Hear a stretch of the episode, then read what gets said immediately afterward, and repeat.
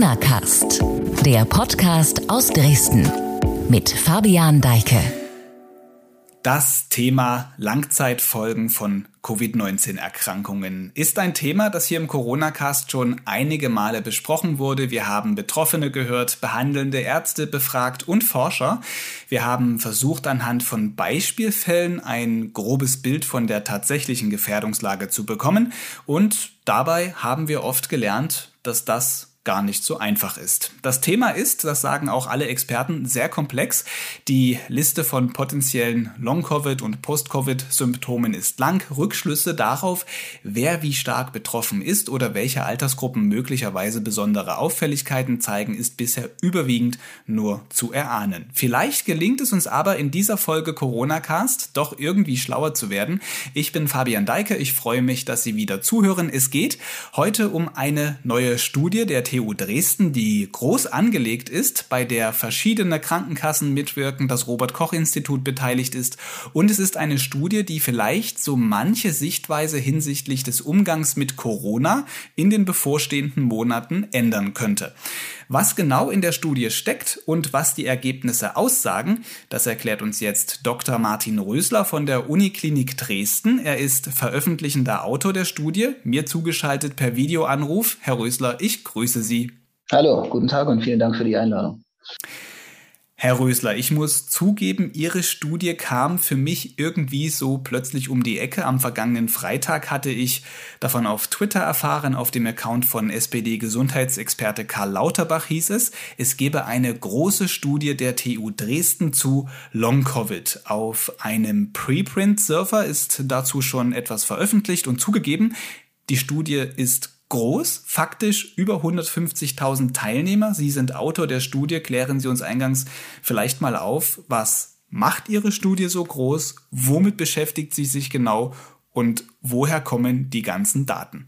Ja, also die Zielstellung dieser Studie bestand darin, ähm, zu untersuchen, welche möglichen langfristigen gesundheitlichen Folgen aus einer Covid-Erkrankung erwachsen können und dies dann insbesondere noch einmal mit Blick ähm, auf jüngere Altersgruppen.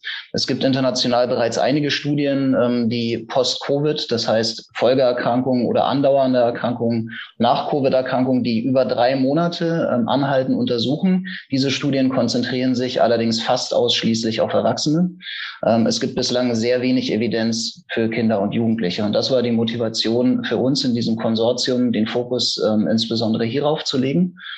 Ähm, wir haben mit diesem Konsortium bereits ähm, im, Jahr, ähm, im Verlauf des Jahres angefangen, an anderen Themen zu arbeiten, zu Beginn noch zur Impfpriorisierung. Deswegen ist dieses Konsortium jetzt nicht aus dem Nichts entstanden, sondern da gab es eine Vorgeschichte und da gab es schon ähm, etablierte Arbeitsprozesse ähm, und ähm, ja, äh, sage ich mal, eine bestimmte methodische Grundlage, auf der wir auch gearbeitet haben. Ansonsten wäre diese Studie, die wir jetzt präsentieren können, auch in dieser Geschwindigkeit gar nicht machbar gewesen.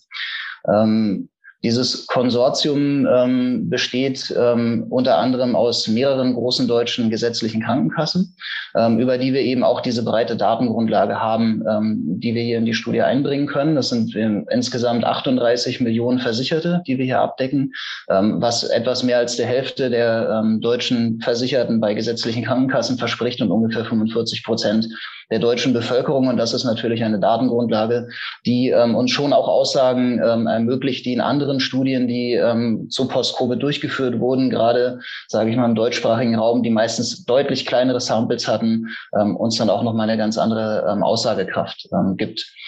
Die Daten, auf denen das basiert, sind Abrechnungsdaten. Ähm, das heißt, diese Daten wurden nicht primär zu Forschungszwecken erhoben, ähm, sondern ähm, beinhalten ärztlich dokumentierte Diagnosen, Prozeduren, Arzneimittel, alle möglichen Verschreibungen sowohl im ambulanten als auch im stationären Bereich. Das heißt, wir decken hier im Prinzip schon das ganze Spektrum an medizinischen Leistungen ab was auch auf jeden Fall eine Stärke der Studie ist. Ähm, es handelt sich hier eben auch nicht um selbstberichtete Symptome, ähm, wie es in einigen Studien, äh, wie sie in einigen Studien der, ähm, relevant sind, sondern bei uns sind es eben wirklich ärztliche Diagnosen, die hier verzeichnet sind.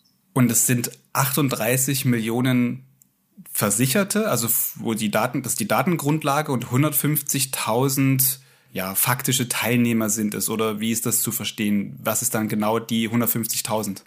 Ja, also wir greifen im Rahmen dieser Studie alle Personen auf, die eine dokumentierte Covid-19-Diagnose ähm, erhalten haben.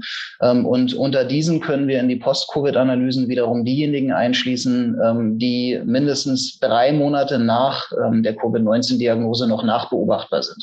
Mhm. Es gibt Personen, die unser ähm, Datenzeitraum endet äh, zum Ende des Jahres 2020. Das heißt, einschließen konnten wir effektiv Personen bis Mitte des Jahres Jahres 2020. Ähm, wir brauchten mindestens ein Quartal sozusagen, das äh, zwischen Covid-Diagnose und der Post-Covid-Phase lag, um sicherzustellen, dass hier auch wirklich diese drei Monatsfrist bis zu Beginn ähm, der ähm, möglicher Post-Covid-Erkrankungen beziehungsweise solcher, die dann als solche gezählt werden, gelten. Das heißt, so kommen wir dann auf diese 150.000. Das ist ähm, sozusagen wieder eine Teilmenge ähm, der Personen mit Covid-Diagnose, hier jetzt noch vorwiegend aus der ersten Welle. Hm. Und es sind natürlich nicht nur Versicherte, die ähm, in der Erwachsenengruppe sind, sondern eben auch Kinder und Jugendliche mit inbegriffen. Und in diesem Tweet, von dem ich vorhin gesprochen hatte, von Karl Lauterbach, heißt es, ich zitiere mal grob, was er da geschrieben hat, der Satz, Kinder werden nicht ernsthaft krank, würde nicht stimmen. Was sagt Ihre Studie tatsächlich jetzt da aus? Ja, also diese Zusammenfassung ist ähm, etwas ähm, kritisch zu betrachten in dem Sinne, dass sie eben stark verkürzt. Also ähm, wir können streng genommen beobachten, welche Diagnosen ähm, Kinder und Jugendliche und auch Erwachsene von Ärzten erhalten haben und die mit einer Kontrollgruppe vergleichen. Darüber können wir vielleicht auch oder werden wir wahrscheinlich auch gleich noch reden, ähm, wie diese Kontrollgruppe aussieht und dann eben untersuchen, ob ähm, Personen mit Covid-19-Diagnose häufiger ärztliche Diagnosen erhalten haben, ob diese Diagnosen jetzt mit Erkrankungen korrespondieren, die auf Covid-19 zurückzuführen sind, ist in der Studie jetzt so nicht direkt feststellbar. Wir können eben mhm. nur über den Vergleich mit der Kontrollgruppe Aussagen darüber treffen, ähm, ob ähm, häufiger Diagnosen gestellt werden oder eben nicht. Der mhm. weitere Punkt ist, dass ähm, wir unterscheiden müssen einmal zwischen der relativen Inzidenz Inzidenz ähm, von Diagnosen in der Covid-19-Gruppe zur jeweiligen Kontrollgruppe und dann einmal äh, zwischen dem Verhältnis der Inzidenzraten zwischen ähm, Kindern und Jugendlichen und Erwachsenen. Und hier ist es schon so, dass sich deutlich zeigt, dass Kinder niedrigere Inzidenzraten aufweisen als Erwachsene. Insofern ist diese Aussage etwas irreführend zu sagen, ähm, dass ähm, Kinder in vergleichbarer Weise betroffen sind. Also es deutet sich schon an, dass Kinder weniger stark betroffen sind, aber eben relativ zu Kindern, die keine Covid-19-Erkrankung Erkrankungen dokumentiert haben, signifikant häufiger. Das ist die etwas komplexere, aber ähm, dafür dann auch, sage ich mal, korrekte Darstellung der Ergebnisse. Also um es verkürzt vielleicht dann doch noch mal zu sagen, die Kinder, die das Coronavirus bekommen, ist der Anteil dann höher, dass sie auch Long-Covid bekommen. Genau, also zumindest, dass sie soll, dass sie Diagnosen von Erkrankungen erhalten, die ähm, potenziell Long beziehungsweise Post-Covid ausmachen können. Ne? Sie haben also, es ja selber in der die akut, die, Also die Akutsituation, dass eben Kinder akut krank werden, wenn sie Corona äh, sich mit Corona infizieren, ist geringer, aber der Anteil derer, die dann eben äh, Post-Covid kriegen, ist höher. Ähm, nicht im Vergleich zu Erwachsenen. Das, ähm, das ist nicht die Interpretation, sondern im Vergleich zu einer Kontrollgruppe. Und vielleicht ähm, ist, ist das auch ein guter Punkt, um das zu erläutern. Also Gerne. Für, bei diesen Studien ist es immer wichtig, dass man ähm, nicht nur beobachtet, ähm, welche Erkrankungen ähm, jetzt inzident werden oder welche Diagnosen gestellt werden bei Personen mit Covid-Diagnose, sondern es geht auch darum, dass man gewissermaßen eine Referenz hat, auf die man das bezieht. Denn auch wenn sie keinen Covid haben, ähm, es gibt es eine gewisse Wahrscheinlichkeit dafür, ähm, dass sie Symptome wie Fieber entwickeln, die dann auch beim Arzt diagnostiziert werden oder Erkrankungen, die dann dort neu diagnostiziert werden. Ähm, insofern ist die Tatsache, dass äh, Covid-Erkrankte bestimmte Diagnosen bekommen, noch nicht gleich zu, gleichzusetzen damit, dass diese auch auf Covid zurückzuführen sind. Mhm. Was wir versucht haben im Rahmen dieser Studie ist es, ähm, jedem Patienten mit Covid oder jeder Person mit Covid-Diagnose ähm, fünf Kontrollpersonen zuzuordnen, die dieser Person in Bezug auf Alter und Geschlecht ähm, exakt entsprechen und in Bezug auf ähm, ausgewählte Vorerkrankung ähm, möglichst gut entsprechen, so dass eben davon auszugehen ist, dass hier die, das grundlegende Risiko für das Auftreten von ähm, Erkrankungen, die Post-Covid ausmachen könnten, ähm, eben vergleichbar ist. Und nur durch diesen Vergleich von Covid-Gruppe und der so gebildeten Kontrollgruppe sind wir überhaupt in der Lage, Aussagen darüber zu treffen, ob es sozusagen eine ähm, Inzidenz von Diagnosen gibt, die über das erwartbare Maß hinausgehen. Und ähm, das ist das, was diese Studie zeigt, dass es eben deutliche Hinweise dafür gibt, dass dem so ist und das sowohl bei Erwachsenen als auch bei Kindern und Jugendlichen. Mhm.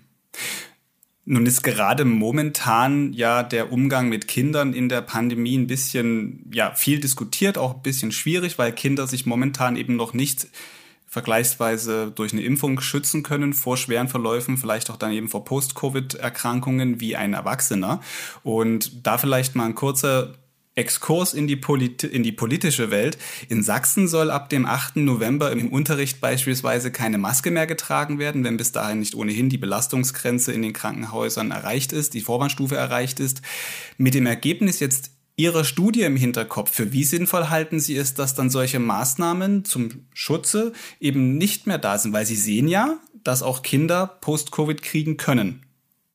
Genau, zumindest liefert die Studie ähm, Evidenz dafür, dass es so ist. Und ähm, ja, also die, ich sage mal, die Entscheidung über solche Präventionsmaßnahmen hat natürlich immer mehr, mehr Facetten als nur ähm, die von ähm, akuten Erkrankungen und möglichen Folgeerkrankungen. Insofern ähm, kann man nur anhand dieser einen Studie sicherlich nicht äh, schlussfolgern, dass bestimmte Maßnahmen ähm, sinnvoll sind oder nicht sinnvoll sind. Grundsätzlich, und das ist jetzt aber nur eine persönliche Meinung, mhm. ähm, glaube ich schon, dass das Tragen von Masken sinnvoll ist. Aber es ist nichts, was ich jetzt ähm, ohne Abwägung anderer ähm, Aspekte ähm, direkt mhm. aus dieser Studie ableiten ließe.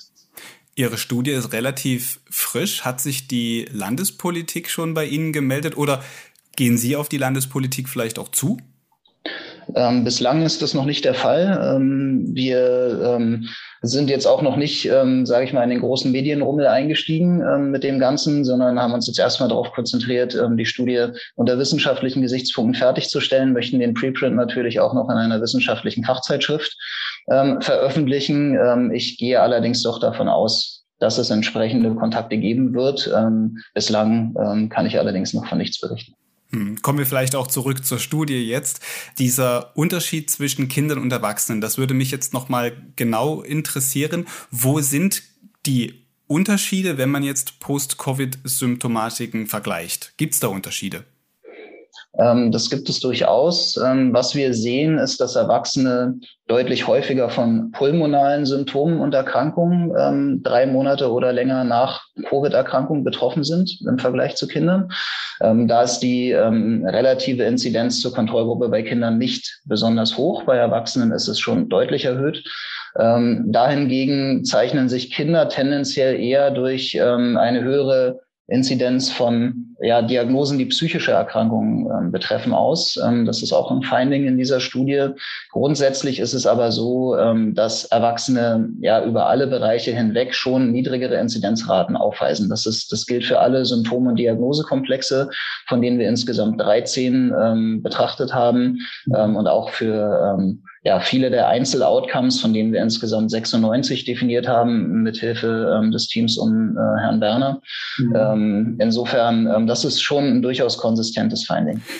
Diese Zahl 96, das wollte ich auch noch fragen. Wie kommt man auf genau 96 Symptome? Also das sind diese Symptome, die in der Studie, ähm, denen danach gegangen wurde. Wie sind Sie auf diese Zahl gekommen?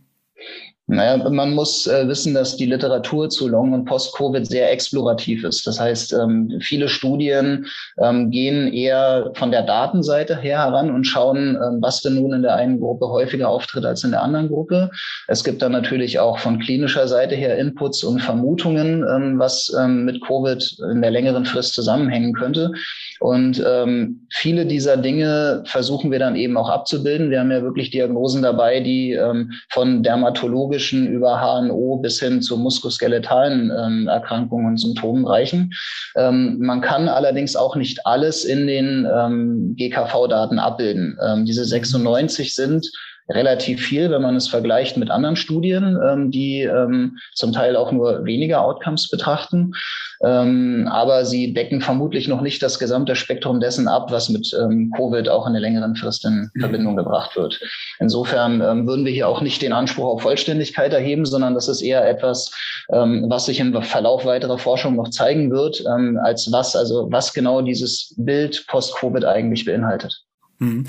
Sie sagten gerade, dass der Professor Berner an der Studie mitgewirkt hat. Ähm, ich hatte hier im Corona-Cast mit Reinhard Berner, das ist der Leiter der Kinder- und Jugendmedizin an der Uniklinik Dresden, auch schon zweimal gesprochen. Er hatte da auch über seine Studie berichtet, die er führt. Das ist eine, eine Studie an sächsischen Schulen.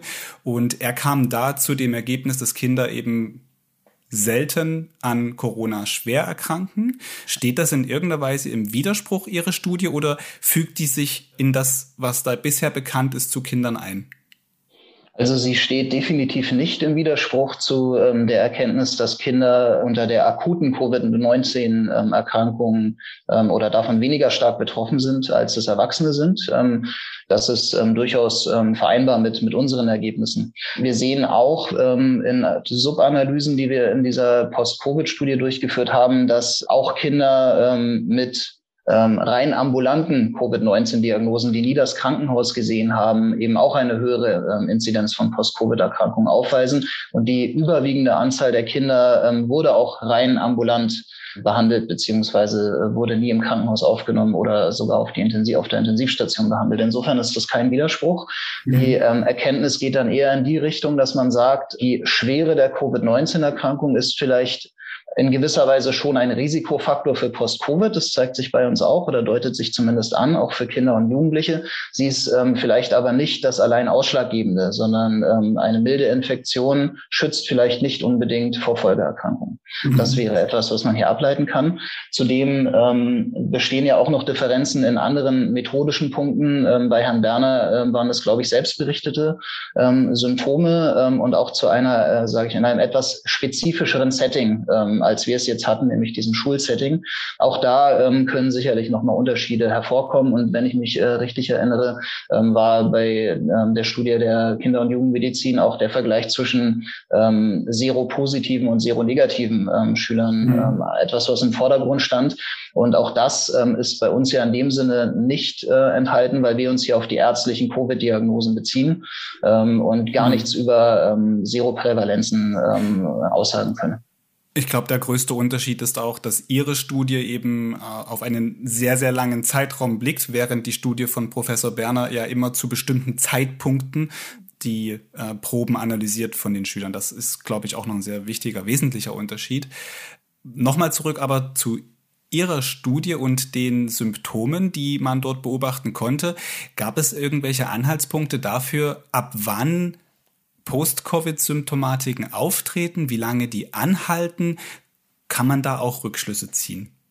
Ähm, wir mussten letztlich, um überhaupt zu definieren, was wir als mögliche ähm, Post-Covid-Diagnose zählen, ja schon auf einen gewissen Zeitraum erstmal zurückgreifen. Ähm, und da haben wir uns an eine ähm, WHO-Definition angelehnt, die jetzt relativ frisch auch ist ähm, die eben genau von diesen drei Monaten ähm, ausgeht, dass man eben sagt, eine Erkrankung, die länger als drei Monate nach Covid-Erkrankung anhält oder dann eben auftritt, wird als Post-Covid bezeichnet. Äh, jetzt im Gegensatz zu Long-Covid, ähm, da spricht man ungefähr nach vier Wochen davon. Das ist, das bildet sich langsam so ein Konsens heraus, sage ich mal, in der mhm. Literatur.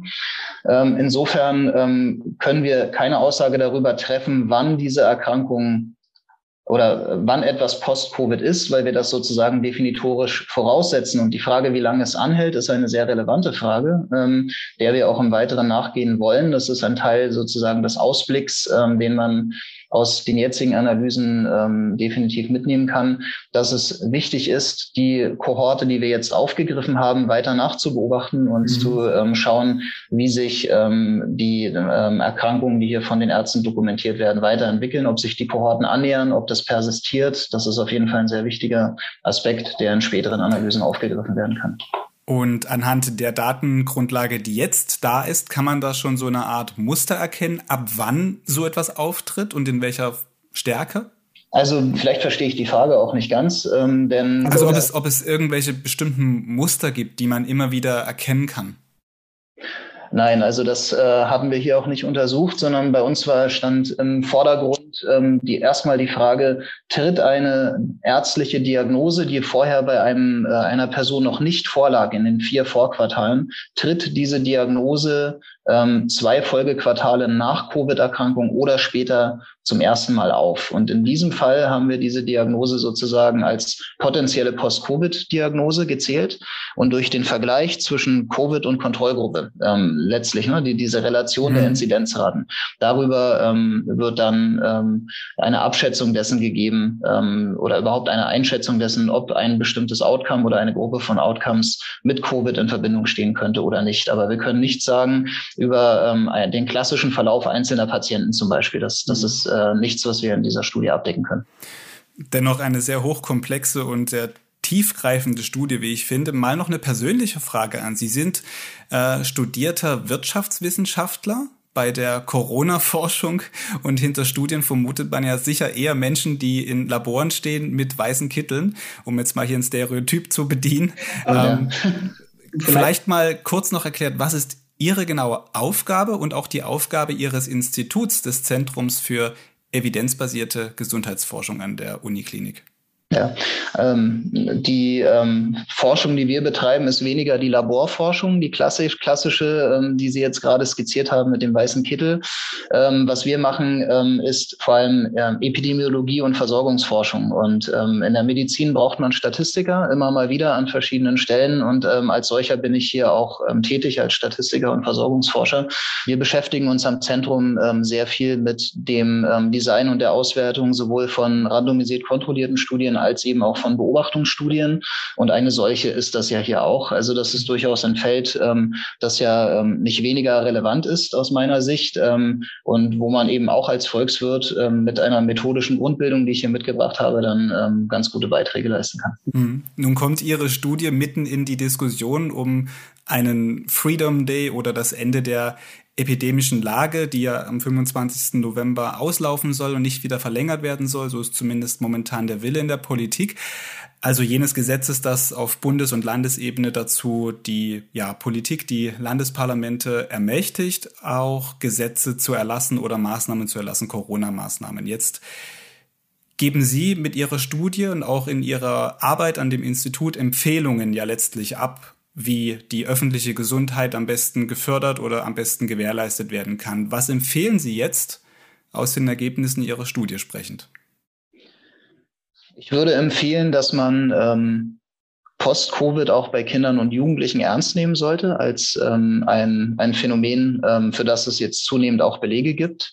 Ich ähm, kann allerdings und wer will allerdings auch keine Politikempfehlung geben, einfach aus dem einfachen Grund heraus, dass wir im Rahmen dieser Studie keine Aussage treffen können darüber, wie häufig ähm, diese Erkrankungen jetzt in der Gesamtbevölkerung überhaupt auftreten. Und das wäre, glaube ich, schon eine sehr wichtige Information, die man zumindest gut abschätzen können müsste, um diese, äh, um mögliche Präventionsmaßnahmen dann auch gegen ihre möglichen ähm, Nebeneffekte abzuwägen. Ne? Also jede Präventionsmaßnahme, sei sie jetzt pharmazeutisch oder nicht pharmazeutisch, hat ähm, potenzielle Risiken und diese müssen natürlich genauso in ähm, eine solche Betrachtung mit eingehen. Insofern glaube ich, dass wir einen Beitrag leisten können, diese Diskussion zu gestalten. Ähm, ich sehe mich aber auch in meiner Rolle als Wissenschaftler jetzt nicht ähm, in, der, in der Lage, Politikempfehlungen zu geben, ähm, weil hier auch noch ganz andere Aspekte eine Rolle spielen als die reine Erkenntnis aus Studien. Jetzt ist diese Studie erstmalig veröffentlicht oder wird erstmalig veröffentlicht. Wird sie denn weitergehen? Sie hatten vorhin schon mal so grob das Wort Ausblick genannt. Mhm.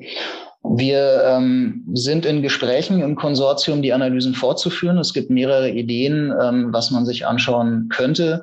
Neben der Nachbeobachtung der jetzigen eingeschlossenen Kohorten zählt auch dazu, dass wir ja momentan nur einen, äh, den sehr frühen Teil der Pandemie abdecken. Und im weiteren Pandemieverlauf sind ja noch Dinge passiert. Es kamen neue Virusvarianten ins Spiel. Ähm, die Versorgungssituation hat sich geändert. Und all diese Dinge ähm, können sich auch auf unsere Ergebnisse Ergebnisse ähm, auswirken. Und ähm, mhm. die Übertragbarkeit der Ergebnisse, die wir jetzt aus dem ersten Halbjahr 2020 ähm, und nach Beobachtung bis Ende 2020 erhalten haben, auf spätere Pandemiephasen, ist definitiv ähm, eines der Ziele, ähm, äh, die, die wir jetzt formuliert haben und bei denen wir jetzt dann schauen, ähm, dass wir diese Studie auch entsprechend fortführen. Ich denke, als ähm, jetzt steht das Grundgerüst und das jetzt nicht fortzuführen, ähm, wäre auch, ähm, äh, sage ich mal, ein bisschen eine Vergeudung. Also ich mhm. glaube, wir können hier noch sehr viel wertvolle Informationen auch in folgenden Analysen liefern. Kann man grob abschätzen, wann es eine Folgeanalyse geben könnte? Möglicherweise ähm, schon binnen der nächsten ähm, drei Monate ähm, könnte es eine, eine erste ähm, Folgeanalyse geben. Allerdings sind wir ähm, jetzt auch in den Gesprächen noch nicht so weit im Konsortium, um das jetzt wirklich genau umreißen zu können. Ähm, es erfordert auf jeden Fall nochmal die, das Hinzuziehen neuer Daten, die dann wahrscheinlich vorliegen werden und auch äh, methodisch äh, nochmal ein paar Änderungen, die äh, auch erstmal implementiert werden müssen. Insofern ein bisschen Zeit wird vergehen. Ähm, aber ich, ich denke, es ist realistisch, hier binnen weniger Monate dann auch nochmal nachzulegen. Da bleiben wir auf jeden Fall interessiert. Das war Martin Rösler von der Uniklinik Dresden zu einer spannenden neuen Studie über Post-Covid. Vielen Dank, dass Sie hier dabei waren im Corona-Cast. Dankeschön. Ja, eine interessante Studie. Wir bleiben natürlich dran an dem Thema und berichten darüber, wenn es neue weitere Erkenntnisse gibt. Zum Schluss dieser Podcast-Folge wie immer noch ein kurzer Newsblock, diesmal mit diesen beiden Themen. Die Corona-Zahlen sind in Sachsen und Deutschland steigend. Die Inzidenz in Sachsen liegt inzwischen wieder bei um die 200 und über dem Bundesschnitt. In den vergangenen gut zehn Tagen ist der Wert zudem rasant gestiegen. Noch am 15. Oktober lag er bei unter 100. Für Corona-Maßnahmen ausschlaggebend ist jedoch bekanntlich nicht die Inzidenz, wie noch bei früheren Infektionswellen, sondern die Auslastung der Krankenhäuser. Und auch dort steigen nach Angaben des Gesundheitsministeriums die die Zahlen auf Normal- und Intensivstationen. Am Montag mussten in Sachsen 134 Menschen intensivmedizinisch behandelt werden. Die Vorwarnstufe, die etwa zur Einführung von Kontaktbeschränkungen führen würde, wird erreicht, wenn 650 Betten auf Normalstationen oder 180 Betten auf Intensivstationen belegt sind. In den sächsischen Kliniken rechnet man damit, dass diese Marke schon in wenigen Tagen übertroffen sein könnte. Und noch das Thema 2G. In Dresdens Gastrobranche wird mehr und mehr darauf gesetzt. In vielen Bars, Clubs und sogar manchen Cafés gilt die Regel inzwischen. Das heißt, nur Genesene und Geimpfte dürfen eintreten. Hintergrund ist, dass bei 2G-Veranstaltungen keine Abstandsregeln, Maskenpflicht oder besondere Einlassbeschränkungen gelten. Die Betriebe argumentieren mit weniger Kosten und Aufwänden sowie mit einer erhöhten Planungssicherheit. Die Entscheidung der Betriebe für 2G polarisiert allerdings bei Dresdnerinnen und Dresdnern. Die Kollegen der Lokalredaktion Dresden haben sich umgehört. Nachzulesen ist das auf sächsische.de. Ich verlinke den Artikel in der Beschreibung dieser Folge, genauso wie weitere Artikel, die zum Inhalt dieser Podcast-Folge passen. Ja, und damit geht dieser Corona-Cast zu Ende. Ich bedanke mich fürs Zuhören. Die nächste Folge ist schon in Planung. Damit tschüss und bis bald.